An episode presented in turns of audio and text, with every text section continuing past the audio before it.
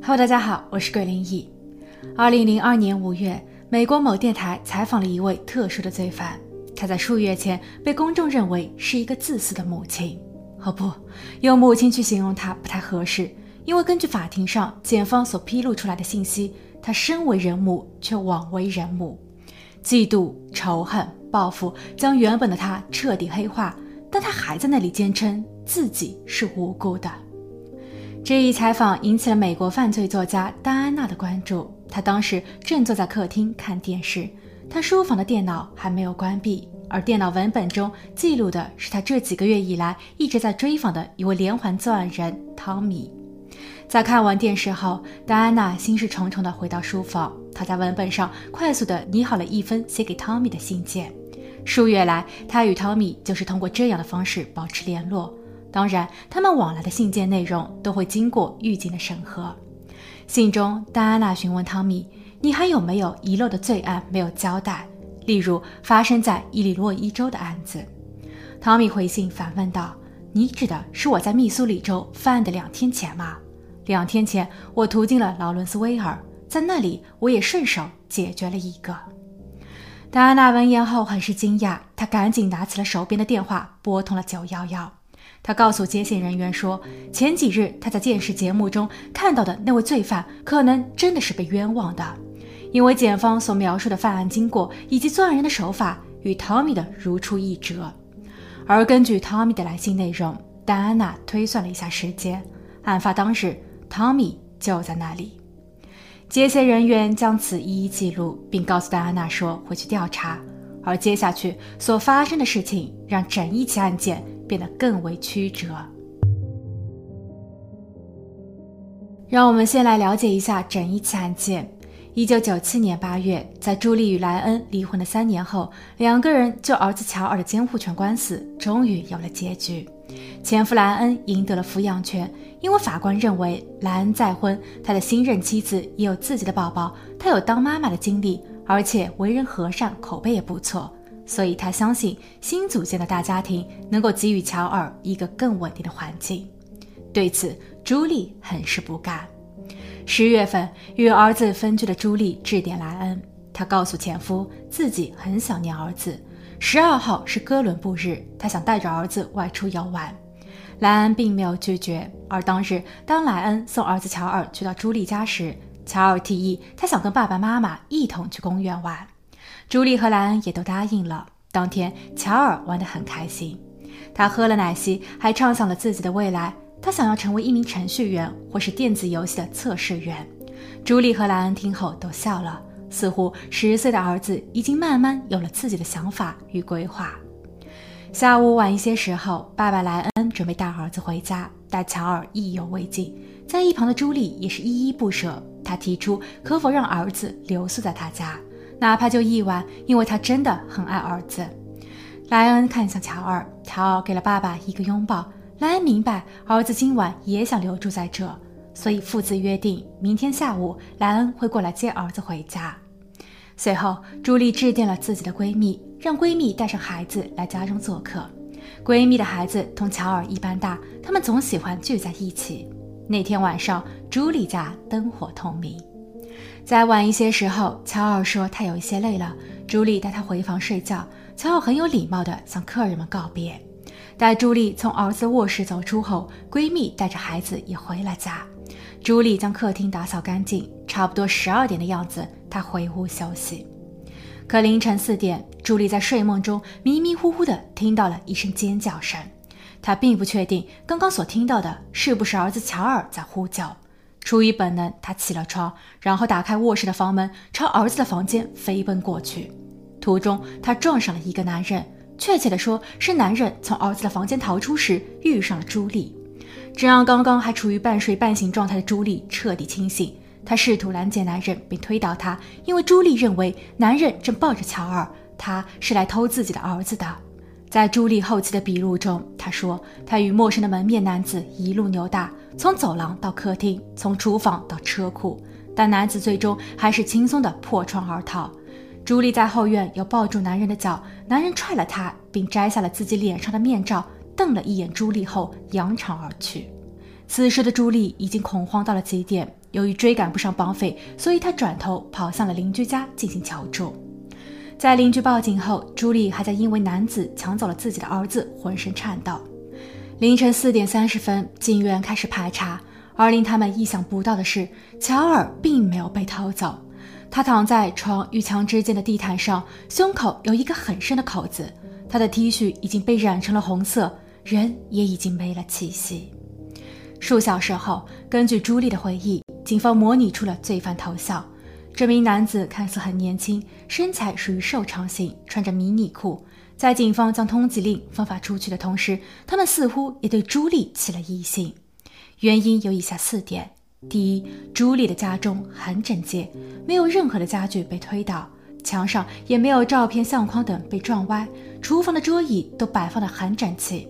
而室外后院的小草上还沾有露水，警方也没有发现可疑的脚印，所以朱莉所说的一路扭打与案发现场所呈现的状态并不一致。第二，房屋正门和后院的玻璃门都碎了。朱莉说，作案人是从后院逃跑的，所以按照逻辑推理，作案人应该是从前门进入的。但是屋子的前门虽然玻璃碎了，里外的地面上却都很干净，没有玻璃碎片。这是为什么呢？第三，朱莉的身上有些许小伤，例如眼睛处有淤青，膝盖、小腿和手臂都有划痕。可当邻居见到她时，朱莉却很奇怪地说：“放心，我没有艾滋病。”这一句话让警员觉得十分的诡异。最后，乔尔的父亲莱恩在第一时间赶往了殡仪馆，他看着冰冷的儿子，泪水止不住地向下流淌。明明说好了第二天会把儿子接回家，可现在儿子却躺在了这里。在调查人员做笔录时，探员告诉莱恩，乔尔身上的口子是被一把小刀弄伤的，疑似的作案工具已经被找到，他在母亲朱莉和儿子乔尔的卧室中间。当莱恩看到工具的照片后，他惊讶地表示，这把小刀就是家里用的。那是三四年前的某个圣诞节，他送了一套厨房刀具给朱莉，朱莉很喜欢，所以用到现在。而不解的是，警方在找到这把工具时，工具本身，包括它所掉落的位置附近的地毯上，都非常的干净，没有任何的血迹，更像是被人在后期故意摆放在那儿的。在接下去的数月中，朱莉共计被约谈了三次，她每一回的供述都与第一次的相一致。他接受了测谎测试，为了避嫌，探员还特意邀请了外州的专员进行操作。先后两次的测试，朱莉都通过了。而关于朱莉所提供的嫌疑人画像，探员却没有追查到更多的信息。二零零零年五月，乔尔发生不幸的三年后，一位检察官在看了他的案子后，确信母亲朱莉就是作案人。他编造了一个谎言，虚拟出了一位入室抢劫的黑衣人，但其实没有任何人真正的瞧见他。检察官递交了一份申请书给到大陪审团，经过商榷，他拿到了对朱莉的起诉文件。当时朱莉已经三十一岁，她再度结婚，还搬到了印第安纳州，他正在攻读教育心理学的博士学位。在他被捕的两年后，二零零二年二月。伊利诺伊州的某个法庭上，检方拿出了一件白色 T 恤，那是朱莉在案发当晚所穿的。检方表示，衣服的背面、肩领处以及正面右上方均有红色污渍，经 DNA 检验，它们属于乔尔。而根据朱莉的证词，她承认自己在那一晚并没有见到或是接触到儿子。那么，这些红色的污渍为何出现在了他的衣服上呢？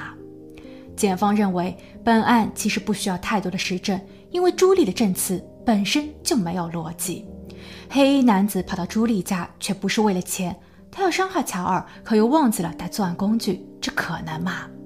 作案人在险些被抓后摘下了面罩，留下朱莉的活口，为的就是让朱莉在事后指认自己，这也太荒唐了吧！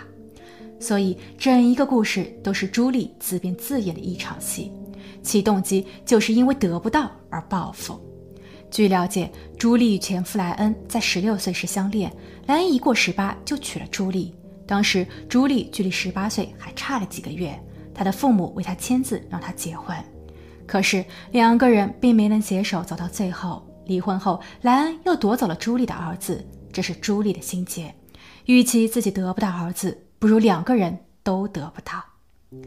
虽然朱莉否认了检方的推测，她说这是无稽之谈。她的辩护律师也提出了质疑，例如警方所认为的作案工具为何上面没有检测出任何的血迹？调查人员又对案发现场的水槽、下水管、化粪池等做了检测，也没有发现如米诺反应，所以朱莉是不可能在案发后清洗工具的。律师认为，真正的作案工具应该是被黑衣人带走了。另外，屋内虽然看似整洁，但墙面和地毯上仍有一些斑驳的红色。当晚，朱莉也受了伤，所以扭打是真实的。而朱莉衣服上之所以有乔尔的血迹，恰巧能够佐证了她与黑衣人搏斗过，她沾上了黑衣人身上的乔尔的血迹。但是陪审团最终还是选择站在了检方的这一边。朱莉被判六十五年监禁。判决的三个月后，朱莉接受了媒体采访，她哭得很伤心。她说：“我不会伤害任何人，我的儿子知道我没有伤害过他。”回到开篇，作家戴安娜看到了节目，并联系了连环杀手汤米。汤米在回信中暗示自己在乔尔案发的当日也确实伤害过一个人。但是，当戴安娜致电警局后，警方只是口头答应会去调查，实际却没有任何的后续行动。警员还公开表示，戴安娜是作家，她正打算出版关于汤米的书籍，她或许需要一个热点，从而让自己的书卖得更畅销。而汤米本身就是一个臭名昭著的连环杀手，他说自己在十到十二个州有犯罪行为，涉及了七十多名受害者。但当年警员仅查实了二十二起，这与他所叙述的相差甚远。警方认为，这类的连环作案人通常都会有一个心态，就是喜欢往自己的脸上贴金，说自己犯过很多很多起案件，别人越是感觉他恐怖，他的心里就是越满足。所以，汤米其实并不介意再多承认一些案子。至于朱莉，法庭上检方的间接证据已经相当充分。陪审团和法官也都给出了结论，所以没有必要再花费更多的人力物力去求证他。戴安娜对于这一结果十分的失望，她清楚正义就在自己的手中，于是她又联系了采访朱莉的电台，电台人员同意他们会亲自跑一次监狱，与汤米面对面的聊聊。采访过程中，汤米的叙述与朱莉所说的几乎一模一样。当天，他穿着迷彩裤在街边游荡。他发现朱莉家的车库门没有上锁，于是他走了进去，在用自己从一家肉店偷来的小刀解决乔二时，发出了一点噪音。他想要迅速撤离，却撞上了朱莉。朱莉尝试拦截自己，并在自己破窗而逃，进入到后院时追了上来。他抱住了自己的脚。汤米很生气，于是汤米踹飞了朱莉，然后他确实取下了面罩，恶狠狠地瞪了朱莉一眼。Did you murder? Yes. a child in Lawrenceville, Illinois? Yes. This is another one of my murders. Um, I heard a scream. And uh, I hear someone in the house. And I jumped up and ran in there. And I get up, and that's when I noticed it was a woman. Somebody jumped on me or at me. He broke out the door. She tried to follow me. I finally just hit her. 朱莉的家人闻讯后聘请了私家侦探。 侦探经调查后确认，在乔尔事发后的几日，有一位巴士的卖票员说，他曾售出过一张从案发地城市劳伦斯威尔去到内华达州的车票。买票人与朱莉当时的模拟画像非常相像。他将此事报告给了警员，警员当时也根据车子的信息，提前到达了内华达州的车站埋伏着。但当汽车抵达后，警员却找不到那位乘客。司机表示自己在密苏里州的圣路易斯停留过一次，而汤米的母亲就住在那里。卖票员称，买票人告诉他自己的母亲生病了，所以他需要回家看看母亲。另外，在乔尔事发的三天前，一位劳伦斯威尔某餐馆的服务员说，他曾经接待过一位奇怪的男性顾客，当时自己的儿子就在身边。这位男顾客竟然拍了一下孩子肩膀，然后说。我打赌你非常怕我。服务人员见状后，立马把儿子保护了起来。他记得这个人就是汤米。当时的汤米似乎喝醉了，他告诉自己说自己的家住在圣路易斯，所以这再一次能够证明汤米在乔尔出事的前后就在案发地。而至于检方当年所提出的黑衣人为什么没有解决掉朱莉，私家侦探也给出了解释。据了解，汤米在九二年时曾经犯过一次罪。他在马路边双手高举着一块牌子，上面写着“我很饿，想为食物而工作”。一名十九岁的女子途经了那里，并把他带回了家，取了一些食物和衣服给他。此时的汤米本性暴露，但是他在落实恶行时，女子的反击重伤了汤米，汤米的下体被切掉。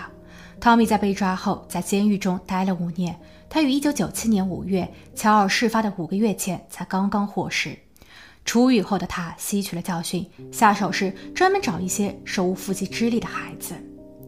越来越多的证据开始表明，朱莉并不是检方所认为的邪恶母亲。但此时的她其实已经在监狱中待了四年。2004年6月，上诉法院撤销了对朱莉的定罪。朱莉的家人也筹集到了七万五千美元的保释金，将朱莉保释回家。二零零六年七月，朱莉迎来了人生的第二次审判。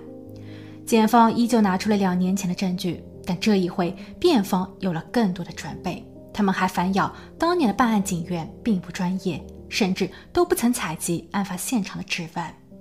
朱莉的第二任丈夫请来了气象专家。专家根据案发当日天气的各项指数计算得出，那天根本就不会出现露水的现象。但是警方却在当时的勘查报告中记录到，案发地室外的草地上有露水，没有人为接触过的痕迹，也没有发现可疑的脚印。